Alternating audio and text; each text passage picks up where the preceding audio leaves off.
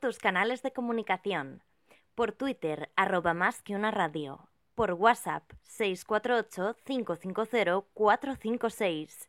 Y por correo electrónico a través del mail contenido arroba más que una radio.com. Más que una radio.com. Más que contenido. Ruido blanco. Alguien ha visto la explosión. Tu chute de economía. Solo la he sentido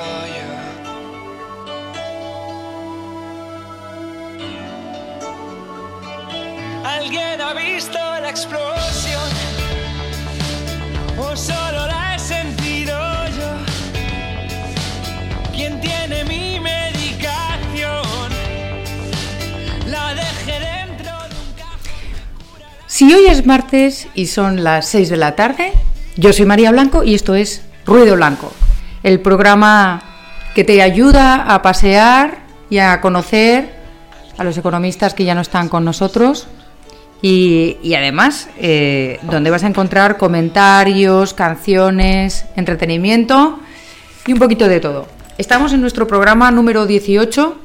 Estamos al tanto de todo lo que nos decís por las redes, que hay que mejorar el sonido, que si sube, que si baja, en fin, de todo.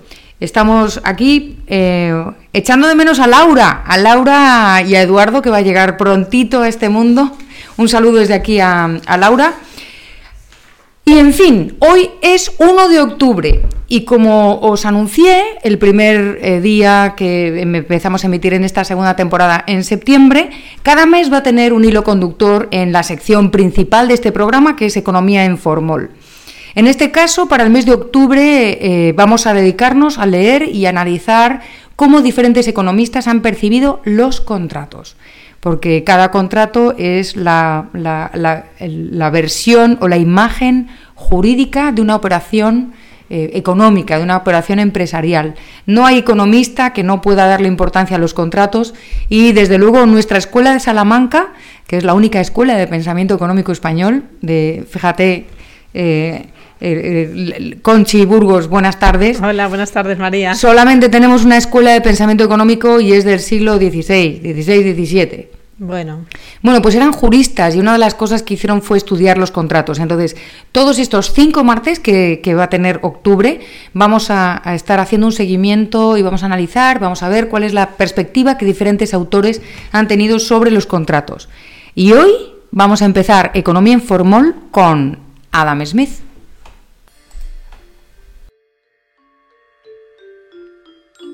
Economía en Formol. Pensamiento económico.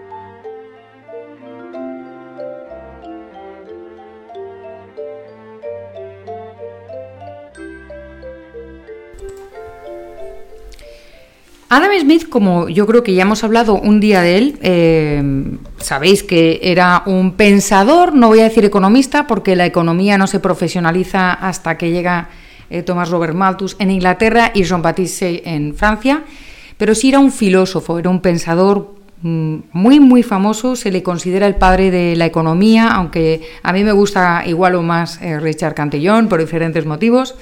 Podemos decir que la economía tenía dos padres, de, de alguna manera y mm, escribió sobre casi todos los temas que os podéis imaginar, desde eh, pues la metodología de la ciencia a partir de la historia de la astronomía, tiene un tratado que se estudia en historia de la psicología, que es la teoría de los sentimientos morales, que se publicó en 1759, también tiene la archiconocida investigación sobre las causas que determinan la riqueza de las naciones, que es la obra típicamente de economía, que la publicó en 1776, y en el año 1763 se publican las lecciones de jurisprudencia, tiene un nombre más largo, eh, pero bueno, son una serie, es una recopilación de las charlas y de las clases eh, que ofrecía Adam Smith en la Universidad de, Glasgow. Sabéis que él procedía de una pequeña mm, aldea escocesa que se llamaba Kirkcaldy, Nunca se casó, siempre vivió con su madre hasta que, falleció su madre y entonces pues un sobrino se fue a vivir con él. Es un hombre de una vida terriblemente sencilla que tenía que ser muy buena persona, entre otras cosas porque su mejor amigo, uno de sus grandes amigos era David Hume. David Hume era un hombre ya con más sangre en las venas. ¿sabes? O sea, ya tenía... con David Hume te vas de copas, con Adam Smith tomas el té. Bueno, pues eh, David, este, perdón, sí, David Hume escribió también mucho acerca de los contratos, pero Adam Smith, que es en quien me voy a, centrar hoy, eh, escribió palabras muy importantes sobre los contratos. No solamente en las eh, lecciones de jurisprudencia del año 1763, sino después en La riqueza de las naciones, 1776. Algo había avanzado acerca de la importancia de la justicia en la teoría de los sentimientos morales. Ya sé que esto es una utopía, ¿no? Como que haya unas elecciones justas, pero eh, para conocer a Adam Smith hay que leer toda su obra. Yo invito a que todo el mundo, si quiere conocer a algún autor, que lea toda la obra, porque que alguien quiere saber qué pensaba Marx, que lean todo Marx y luego eh, y luego que seguro que han curado su insomnio, pues que pueden, pueden opinar eh, un poco. En las lecciones de jurisprudencia, lo que hace Adam Smith es hablar en el eh, epígrafe en la sección 9 sobre los contratos desde el punto de vista exactamente de eso, de la jurisprudencia. Y lo que hace es un recorrido histórico que te, da una idea de lo erudito que era este personaje, ¿no? Por eso igual te tomas un té o dos te toma todos los días, porque debía ser maravilloso tener una conversación con, con, una persona con tanto conocimiento. Y lo que hace es un recorrido sobre, eh, entre otras cosas, los contratos y los cuasicontratos, y etcétera, ¿no? y, y, hace un recorrido histórico y me llama mucho la atención, me llama mucho la atención eh, dos puntos. Uno, que hace mucho hincapié que en la época romana, y hasta la Edad Media eh, se centra en Inglaterra principalmente, no solamente en Escocia, recordemos que Escocia e Inglaterra son países distintos, no solamente en, Escocia, sino que se centra mucho en, eh, en el common law inglés, en la, en la, ley y en la jurisprudencia inglesa, pero pone de relevancia cómo no se le daba mucha importancia en Roma a la infracción, al incumplimiento de los contratos. ¿no? Y, y se da cuenta cómo que eh, siendo muy importante el contrato, siendo muy importante, no es algo que se considere como un delito mayor. Es mucho más relevante pues que te roben, ¿no? Entonces, perder algo porque se ha incumplido un contrato le parece no tan que no afecta tanto, que no es tan relevante como perder algo porque te lo han robado, porque han entrado en tu casa, es como que la transgresión física de entrar en tu casa o de arrebatarte algo que es tuyo le parece menos importante que, que el incumplimiento de una, de una promesa. Y de hecho, lo que la, diferencia al principio de esta, de esta sección es eh, la diferencia entre una promesa y un contrato, es que una promesa eh, pues difiere considerablemente de un contrato en que es una simple declaración de intenciones. Es una simple declaración de intenciones la promesa. De manera que entre la gente lo normal es que romper una promesa pues produce decepción, según explica, y por eso digamos que hay que darle un poquito más de relevancia. Y a lo largo de la historia, a lo largo de la historia, lo que se hace para eh, darle más importancia a los contratos es eh, hacer una promesa con una parafernalia y un ritual muy elaborado, ¿no? Y hay un párrafo muy, muy interesante donde dice, eh, explica que, bueno, pues no solamente en la ley romana, sino anteriormente también, eh, pues cuando para darle relevancia a las, a las promesas, a la firma de contratos, para hacer una ceremonia de manera que sea como has dicho esto, ¿no? Te has comprometido a esto, lo hacen delante del magistrado o lo hacen en un templo, ¿no? Y, se refiere se refiere a las épocas pasadas, es decir, nada puede ser más diferente que el, estado presente y el antiguo de los contratos. Las ceremonias solemnes, eh, que, donde, por ejemplo, las ceremonias solemnes que se, que se, hacían para asegurar el cumplimiento de los contratos, como por ejemplo beber sangre y, agua mezcladas, o por ejemplo, y esto es verdad, el juramento gitano, que consiste en mezclar tu sangre, que te haces un corte y tú te haces un corte, yo me hago otro corte, juntamos las muñecas y es como esto ya es una promesa de hermanos para siempre y ya tenemos que cumplir esta palabra, romper una pajita o prometer delante del altar, bueno, como el caso de los, de los matrimonios, ¿no? Esos, pues, eran ceremonias que intentaban impresionar a la mente y que fueron inventadas. O sea, él se da cuenta de que es un mero ritual eh, y, que, que se trataba de hacer un contrato obligatorio. Después de esta explicación, nos vamos a la riqueza de las naciones y nos damos cuenta de por qué habla como habla de los contratos. Una vez que nos ha contado y nos ha explicado que los contratos tradicionalmente no se le dan mucha importancia, él pone de relevancia el cumplimiento de los contratos y la necesidad de que los gobiernos y de que el soberano en, en este caso se dedique a eh, obligar el cumplimiento de los contratos, ¿no? reforzar el cumplimiento de los contratos. El origen de los contratos, la primera vez que habla de los contratos es en el capítulo 2 del libro primero, cuando está hablando de. Es, es uno de los capítulos más deliciosos y, y eh, a mí me parece clave para entender todo Adam Smith y para entender la libertad económica. Habla de la importancia de la división del, trabajo. ¿no? Y a él le parece que la división del trabajo se, se, debe a una propensión, que es la propensión a intercambiar, trocar y eh, intercambiar, trocar y, permutar de los seres humanos. ¿no? Este, esta tendencia al intercambio para él es pues como un instinto, pero es un instinto exclusivo y propio de los seres humanos. Eh, y, por eso, aunque no va, lo dice claramente, en este libro no voy a hablar de los instintos, pero sí hay que notar que es un instinto, es una propensión, no es algo calculado racionalmente, pero sí es verdad que es un instinto que otros animales no tienen. Y es cuando pone el, el, ejemplo de los dos galgos, ¿no? Eh, que los dos galgos corren en la misma dirección sin ponerse de acuerdo. O por ejemplo, explica cómo, un poquito más adelante, eh, en cualquier otra, otra especie animal, cada individuo cuando crece y llega a la madurez, se convierte en alguien completamente independiente. Y en ese estado natural, en su estado natural, no, no hay ocasión para asistir o para recibir asistencia de ningún otro, eh, pues, eh, de, ningún otro miembro de la misma especie, ¿no? En cambio, en el caso de los hombres, nosotros necesitamos de los demás también en la época madura y tenemos perma permanece este instinto de intercambio hasta, hasta nuestra madurez, ¿no? Es un poquito más abajo, si no lo digo me muero, cuando habla de no es por la benevolencia del cervecero. No lo voy a leer ahora porque quiero que, que probablemente habrá otra, otra, otra ocasión. He hecho un barrido en los dos volúmenes de La riqueza de las naciones y habla de, contratos especialmente cuando habla de la, la, obligación contractual de los gobiernos cuando se endeudan. Eso por un lado. Y por otro lado, habla de lo importante que es que los gobiernos aseguren el cumplimiento de los contratos para mantener esa confianza de las personas en el comercio. ¿no?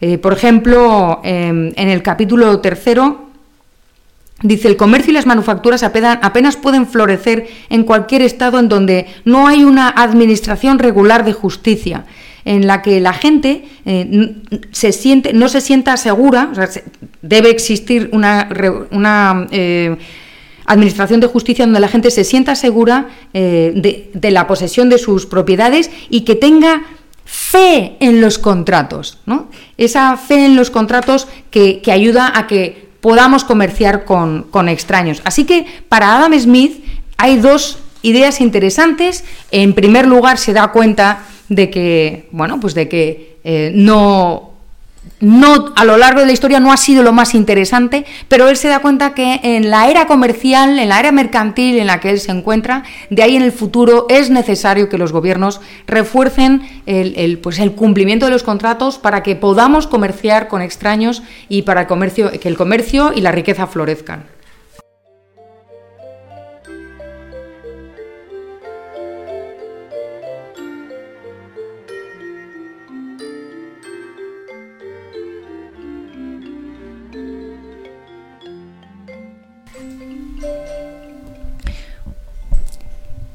Tenemos hoy en Canciones Intencionales una canción fantástica de un grupo inglés eh, que tuvo su carrera durante 1963 al 96, que se llama The Kings, y la canción se llama Shangri-La.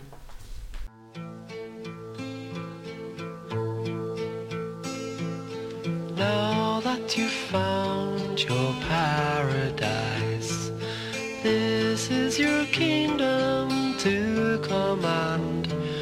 go outside and polish your car or sit by the fire in your Shangri-La. Here's your reward for working so hard. Gone are the lavatories in the backyard. Gone are the days when you dreamed of that car. Just want to sit in your Shangri-La. Put on your slippers and sit by the fire. You've reached your top and you just can't get any higher. You're in your place and you know where you are. In your Shangri-La.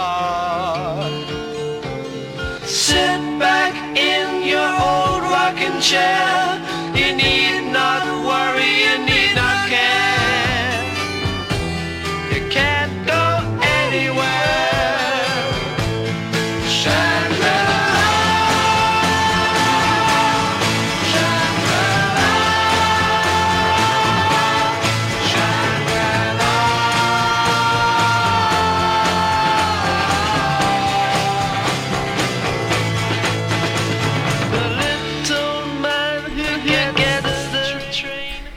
Bueno, ¿qué te parece la canción, Conchi? Muy animada, ahora nos explicas. ¿Sabes lo que es un Shangri-La? ¿Sabes lo que es el No, Shangri-La? no lo sé. ¿Qué es? Bueno, el Shangri-La se le llama Shangri-La al- a, ese sitio idílico al que todo el mundo quiere llegar, ese paraíso en la tierra que todo el mundo trata de, de buscar. Es una canción de los Kings que publican en el, en el álbum eh, Arthur or The Decline and Fall of the British Empire. Es del 69, la, la canción. Este grupo de Kings es una maravilla de grupo que tiene verdaderas joyas, verdaderas joyas. Animo a todo el mundo, especialmente a los que estamos en esta, en esta cruzada anti-reggaetón, que investiguen un poquito. Es un grupo pop, tampoco es heavy metal como nos traía Álvaro. Por cierto, qué fantástica la sección de Álvaro Cortina McCourtain Pills, ¿eh? Programa ya, ¿no? El programa ya. Estoy súper orgullosa y súper feliz por, por más que una radio y por, y por él. Bueno, pues eh, fíjate que la canción eh, es completamente irónica y si alguien se, se preocupa de mirar la letra, yo me la he sacado por aquí, voy a hacer una traducción muy más o menos. Se la dedica, está, está hablando, le está hablando a una persona, a una persona que lleva una vida, una vida súper mediocre, eh, pero que se cree que ha encontrado en la estabilidad su paraíso, ¿no? Y, le dice, ahora que ya has encontrado tu paraíso, este es el reino que tienes que, mandar. Puedes salir y limpiar tu coche o te puedes sentar en el fuego, ¿no? Al, pie de la, de la mm, eh, chimenea de tu Shangri-La. Mm, Toda la canción habla de, eso, ¿no? De, una persona que parece que ha conseguido algo súper mega relevante, pero al final es un mediocre que hace lo mismo que los demás, que sigue en su, en su bueno, pues sentadito en su eh, mecedora. eh, en- al pie del, del fuego, haciendo lo mismo que todo el mundo y que es nada más que un clon de la vida. ¿no? Y me ha parecido oportuno y necesario, Laura, eh, please, te- escucha, porque este es el secreto de esta canción. Esta canción está dedicada a todos los candidatos a presidente, a todos esos que se creen que son salvadores, que nos van a sacar de todo, todos luchan contra la corrupción, todos son antisistema, todos van a salvar a España, todos están ahí, ahora se ha puesto de moda hablar de España, Pedro Sánchez ha dicho que es el partido de izquierda que no se avergüenza de hablar de España, Íñigo Errejón habla de España, todo el mundo, todo el mundo, están todos, somos los requetes salvados, Conchi. Es- somos un país que no nos podemos condenar. Tenemos millones de salvadores. Todos ellos buscan su Shangri-La y lo van a buscar el 11 de noviembre. Y yo estoy aquí, yo, no votante, estoy aquí escuchando esta canción y pensando en ellos con una sonrisa en la boca. ¿Qué te parece? Pues que yo no sé si ellos pensarán que son nuestros salvadores. Yo creo ¿Tú crees que, no? ¿Tú crees que no son salvadores? No son salvadores, lo sé. Ah, lo Sé sabes, no pero tú- salvadores. ¿crees que ellos lo saben? No lo sé. Bueno, vamos a, a llamar a José Venegas a ver qué, qué opina. En Facebook, en foros, en Twitter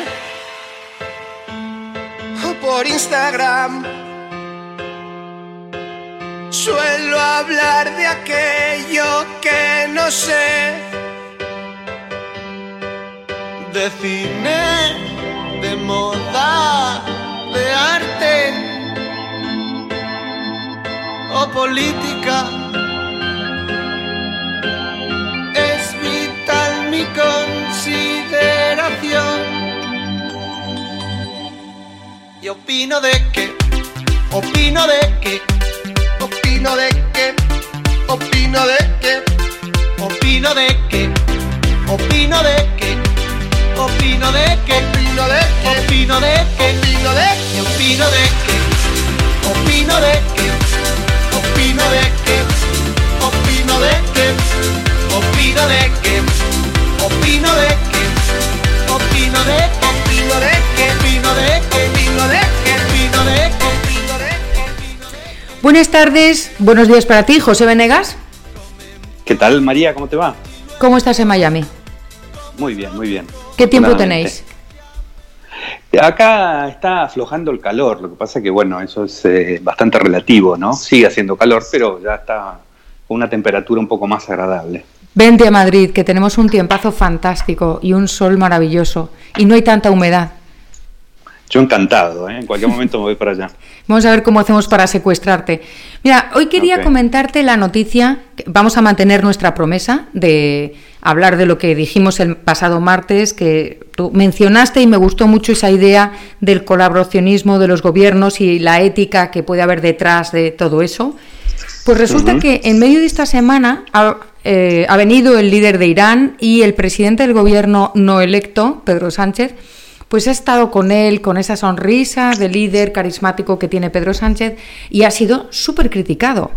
Eh, no por las mujeres feministas, sino por el resto del país que le han echado en cara precisamente que vaya por la vida de súper feminista, pero luego está dándose abracitos y chocando la mano con un tipo, un tipejo como el líder de Irán, donde las mujeres no pueden eh, quitarse el velo, no pueden conducir, eh, se las tortura, se las viola, eh, donde se cuelga de las bueno de las vigas a los homosexuales y donde hay un sacrilegio absoluto y un sacrilegio de los derechos humanos y nadie parece decir nada o se dice algo en bajito pero luego chocamos manos y nos damos abracitos con este tipo de líderes.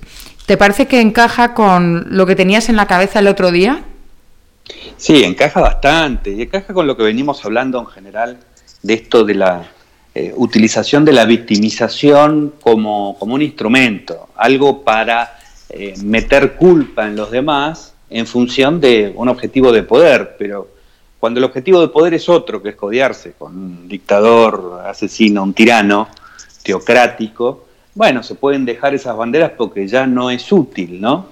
Y es muy curioso lo de ese feminismo que no se mete con este tipo de países donde la mujer está totalmente relegada, ¿no? Y no lo estoy diciendo en detrimento de que se ocupen de lo que pasa con la mujer en, en nuestra sociedad, que está bastante mejor, sino que es curioso cómo se va, eh, digamos, eh, pasando a segundo plano cualquier cuestión que no esté en función o relacionada con una agenda política que tiene que ver con otras cosas, con el socialismo, con el avance del Estado y demás, ¿no? Entonces, eh, es una hipocresía, pero también lo que hace es desnudar que el problema es otro para estas personas que plantean la victimización, ¿no? Que no hay un real interés. Digamos, eh, yo siempre digo, eh, respecto del pobrismo, ¿no? El pobrismo es a, a los pobres lo que las carteras a los carteristas, ¿no? Es Sí. esa utilización de, de una situación de otro para, para tener una posición mejor, metiéndole culpa a algún sector de la sociedad. Ahora, esa culpa no la tienen para sentarse con, con este señor. No, no, no, no, no parece haber un sistema de valores coherente, porque el problema es otro en realidad, ¿no? Es una utilización de la gente a la cual se supone que protegen. Tú fíjate que ahora mismo Europa está dando un ejemplo terrible y atroz respecto a la situación de, Venezuela. Y, y a mí me suscitan muchísimas dudas respecto a, respecto a ¿estamos denunciando de verdad eh, la connivencia de Europa con el régimen de, de Maduro? Se nos llena la boca y nos tiramos a la calle mm, por, por el medio ambiente y hablamos de Greta, no vamos a hablar otra vez, pero realmente estamos muy preocupados por las gallinas felices y estamos preocupados por cosas que, que son importantes, pero nos da igual Venezuela. O sea, no hay una acción. Yo no estoy hablando de, de una intervención militar, porque soy eh, pacifista. Además de no comer carne. Y a partir de aquí, que vengan a mí los haters a llamarme marxista cultural. Como te lo llaman a ti, que comes carne. No, es que Pero ya han fíjate, a, a donde voy de- es, ¿qué, podíamos hacer? contenido que marxista no sé lo que quiere decir a esta altura del partido. Porque Yo tampoco. Pero bueno, sí, sí, está- estamos en el... eh, Ese es el, el mundo de la posverdad, el posmodernismo, ¿no? Que tienen mucho más en su cabeza los que más hablan del posmodernismo, son los que más metidos están. Eso es muy curioso. Pero sí, sí, eh, hay, eh, respecto de Venezuela es algo que pasa hace mucho con Europa y con los regímenes populistas y liberticidas de Latinoamérica. Pero esto viene ya de la época de Mitterrand y antes de eso también les gusta, eh, les parece que eh, es una forma de vivir buena para esos países salvajes que están en, en Latinoamérica, ¿no? que les viene bien, así que de alguna manera simpatizan y viabilizan su romanticismo, que romanticismo no es algo sinónimo de lindo, ¿no? sino es una posición este, frente a los valores que eh, hace, entroniza, digamos, a los dictadores, los presenta como, como líderes románticos, entonces tienen unas posiciones un poco ambiguas respecto de ellos, ¿no? Ahora, la gente se muere, y la gente es atacada, y la paz está rota. Hay una intervención militar en Venezuela.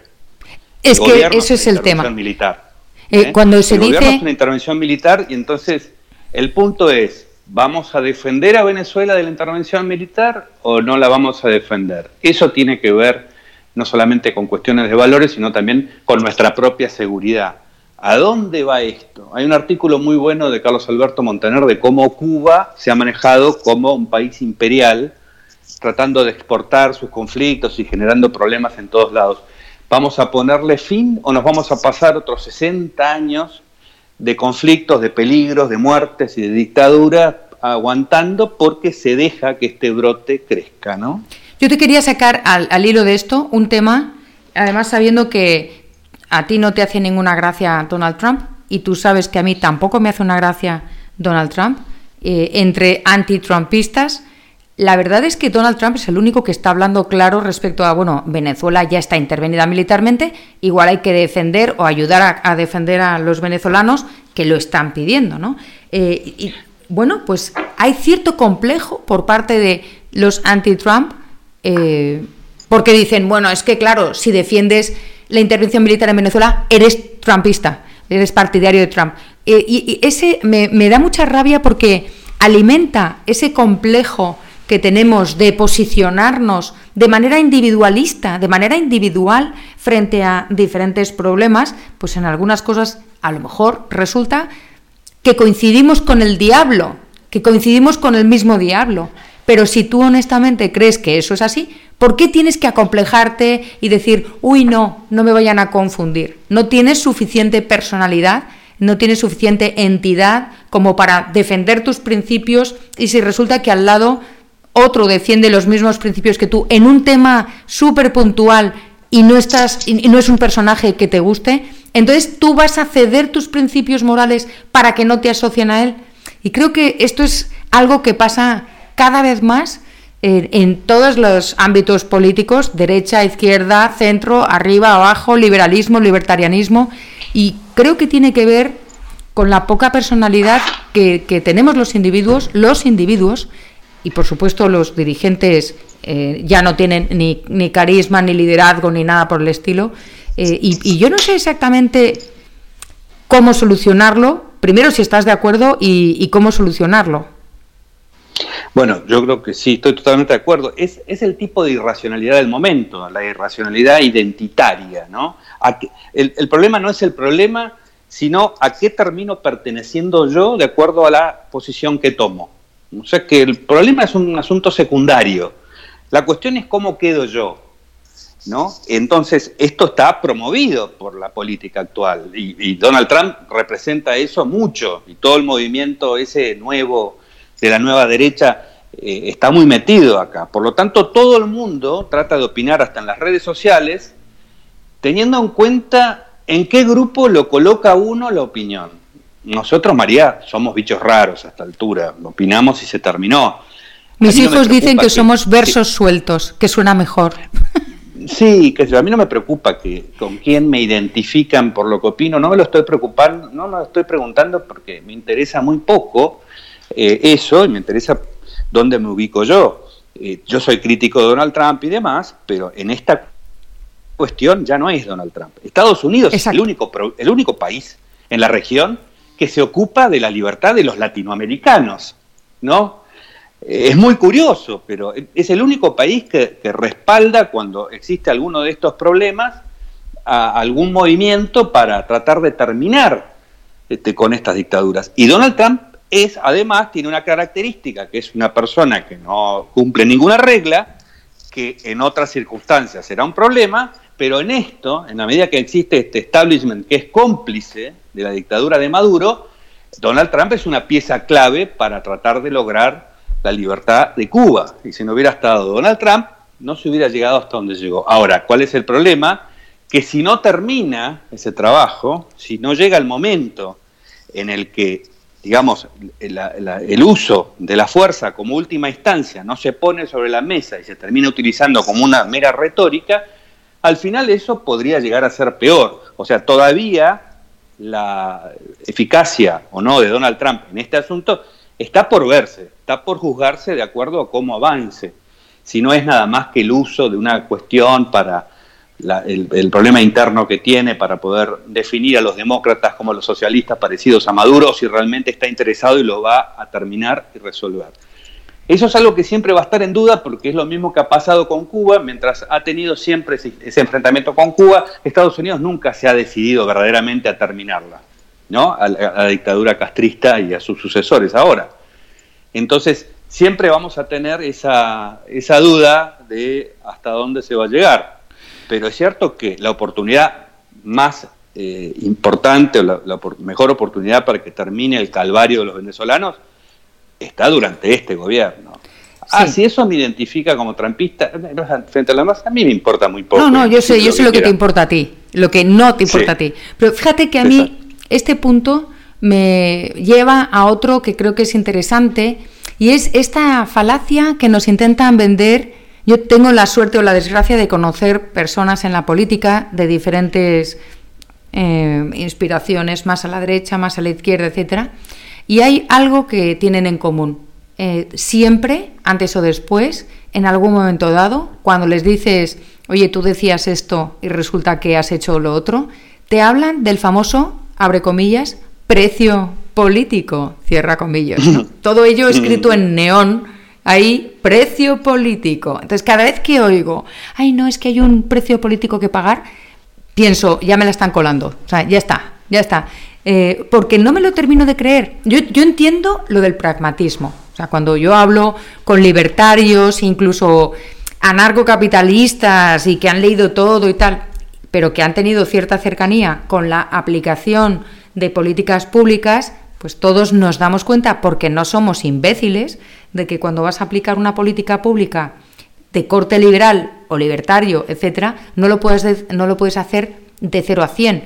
Puedes hacer lo que hizo Balcerowicz en Polonia, es decir, un set, un conjunto de medidas que se aplican en estos meses, pero con una planificación previa, porque tienes que decidir qué haces antes, si tratas la moneda o abres el, comercio exterior, ¿no?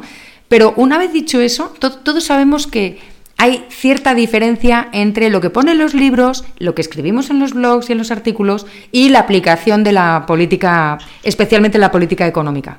Pero no puedo, no puedo soportar este, mm, esta excusa, esta mentira tan gorda de alguien que defiende determinados principios y cuando tiene la oportunidad de aplicarlo a nivel pequeñito, ¿eh?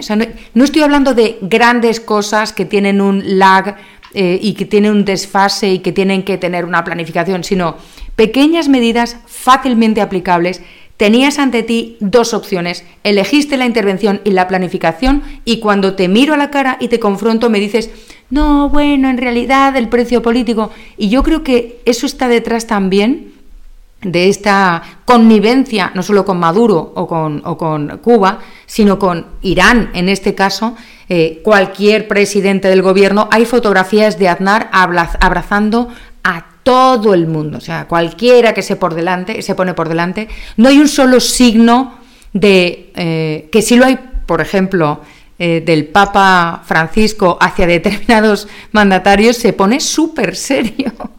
Se pone Sí. súper serio, les da la mano, yo creo que para que no le excomulguen, pero se pone súper serio. O sea, no hay ningún signo, a mí se me nota en la cara cuando alguien me, no- me- me cae mal, ¿no? Y si yo fuera presidente, que jamás lo voy a hacer porque jamás voy a estar cerca de, de ese mundo, yo creo que eh, manifestaría de alguna manera mi disconformidad con el hecho de tener que tratar diplomáticamente a, a un dictador eh, tirano, asesino, como el tipo de, de Irán, ¿no? Mucho menos si encima vas por la vida de no, porque nosotros y nosotras y nosotres y no sé cuántos, como va Pedro Sánchez y toda, toda esa recua de. Bueno, ¿Qué decir de Podemos, Podemes, Podemas o lo que sea, que están financiados por el régimen de, de Irán, ¿no? ¿Tú cómo ves lo del precio político? Mira, me abre muchos temas, varios temas que podríamos tratar en, en sucesivas este, charlas nuestras, ¿no? Uno es el del uso eh, utilitario del principismo. Una cosa muy curiosa que yo aprendí, viendo cómo eh, en un determinado momento gente que se presenta como la más ultra principista, frente a otras situaciones, te aplica un criterio que, que no es, podríamos llamarlo práctico, pero no se entiende muy bien eh, la, razón por la cual se elige en un caso una cosa y en otro caso otra, porque es probable que uno, si tuviera que elegir entre aguantarse o limitarse en una situación o la otra, elegiría exactamente al revés a como estas personas eh, eligen. ¿no? Entonces, a mí me parece que hay gente que levanta los principios cuando le conviene y levanta otra cosa cuando le conviene también, con lo cual no termino nunca de saber qué es lo que verdaderamente piensan. Y otro tema es, que eso lo he visto por mi experiencia, he visto gente que es muy liberal y llega a posiciones de responsabilidad en el gobierno y le agarra un temor. Le agarra un temor tal que ves a otros que no vienen de ese origen y que tienen que tomar las decisiones y las toman. Eso lo vi yo durante el gobierno de Carlos Menem, que es un gobierno en la Argentina del cual los liberales, por ejemplo, no pueden hablar, ¿no? Un tipo que hablaba de los mercados, que privatizaba, que hacía, que to- tomó un montón de decisiones muy fundamentales, al cual directamente lo tienen como olvidado en la memoria de los liberales, mientras defienden un gobierno como el de Mauricio Macri, que está persiguiendo con la gendarmería a los que compran dólares. Entonces, Madre mía. No veo, no, no, no, ¿entendés? Trato todavía de explicarme, y yo, mi explicación eh, por ahora provisoria es que es un problema de identificación de castas y no hay otra cosa detrás, pero eso se ve eh, en, varios planos porque es realmente un problema estar frente a la responsabilidad de tomar medidas, ¿no? Y ahí es donde mucha, a mucha gente le agarra temor de llevarlas a la práctica, mientras ves a alguien que, como te digo, tiene otro origen y, y toma las decisiones sin, sin ningún tipo de problema. Y además está esto de, sobre todo en política exterior, hay dos posibilidades, o estar apuntando a intereses eh, inmediatos que lo justifican todo, o eh, responder a ciertos principios, y por algún motivo mucha gente cree, por ejemplo, que a los extranjeros le podemos hacer cosas que no le haríamos a los nacionales. Lo cual también habría que re- revisar, ¿no? Eh, te propongo una cosa, José. Sí. Vamos a hablar de las diferencias entre lo que se consiente, se haría, etcétera, a los extranjeros y a los nacionales en nuestras democracias mega super avanzadas de países del primerísimo mundo. ¿Qué te parece? Dale, me parece genial. Lo, lo abordamos como tema para eh, el próximo programa. Excelente. Vamos vale, pues esto. te reclamo el próximo martes a la misma hora en el mismo sitio. Muy bien, ahí está. Un abrazo fuerte. Un beso. Chao, chao. Bueno, qué hombre interesante. Sí. Sí, bueno, pues es así de interesante también eh, cuando, cuando estás con él tomándote un café, una copa o cualquier cosa. Tiene un conocimiento y un sentido común espectacular. Y es verdad que es un verso suelto, es verdad que es una persona demasiado independiente como para caer bien a las personas que no saben ser independientes. Y yo creo que con esto, Conchi, son las 18.40, estamos en la frontera de que Al gane límite. Luis o que gane yo, estamos ahí, ahí. Al límite, al límite. Sí, pero me encanta tanto escuchar a, a José y estaba diciendo cosas tan, tan interesantes, en especial cuando habla de Argentina, que es la tierra que, que le duele tanto, pues y que están en esta situación tan terrible. Un día me encantaría hacer un especial Argentina y hablar exclusivamente en esta segunda parte de... De hecho, podría hablar en, en- en Economía en Formol de algún autor argentino o algo por el estilo. Pero es el momento, amigos, de despedirnos eh, de todos vosotros, de pediros, por favor, hoy no hemos recordado las redes. Ya me Luis nos va a matar. me Luis, disculpa a tu pueblo. Luis, perdónanos que no sabemos lo que hacemos, pero lo hemos dejado para el final aposta. Aposta, a ver si estabas atento. Por supuesto. Estamos en Twitter, en arroba más que una radio, que hemos estado emitiendo todo el programa en directo Sí. y ahora en cuanto acabemos estará ya colgado. En Instagram, en más que una radio. En el WhatsApp, en el 648-550-456. Y en el mail, en contenido arroba más que una radio.com. Toda la semana mandarnos tweets, pedirnos o, a- o- a más que una radio.com o a Godivaciones en Instagram, en- por los medios que sean, mandarnos qué os apetece que lea, qué, es lo, qué estoy haciendo mal, qué sobra, qué falta, qué canción queréis que dedique, a quién queréis que le dedique una canción. Eh, proponer noticias borderline, de estas que están ahí en la frontera que dan ganas de, de sacarle el lanzallamas de Tarantino, ¿no? de enterarse una vez en, Hollywood. Y os esperamos el próximo martes eh, a la misma hora, a las 6 de la tarde. Aquí Conchi y yo vamos a estar. Luis nos va a vigilar en la distancia y nos va a repartir chucherías y nos va a repartir dulces si lo hacemos bien. Un abrazo muy fuerte y aquí os esperamos. No nos falléis.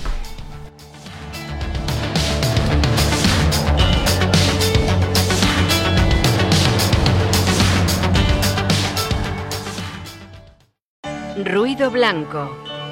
Alguien ha visto la explosión. Tu chute de economía. Solo la he sentido yo.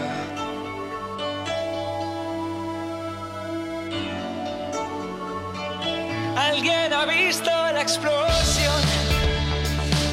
O solo la he sentido. Estos son tus canales de comunicación. Por Twitter, arroba más que una radio. Por WhatsApp, 648-550-456. Y por correo electrónico a través del mail contenido arroba más que. Más que una. Más que contenido.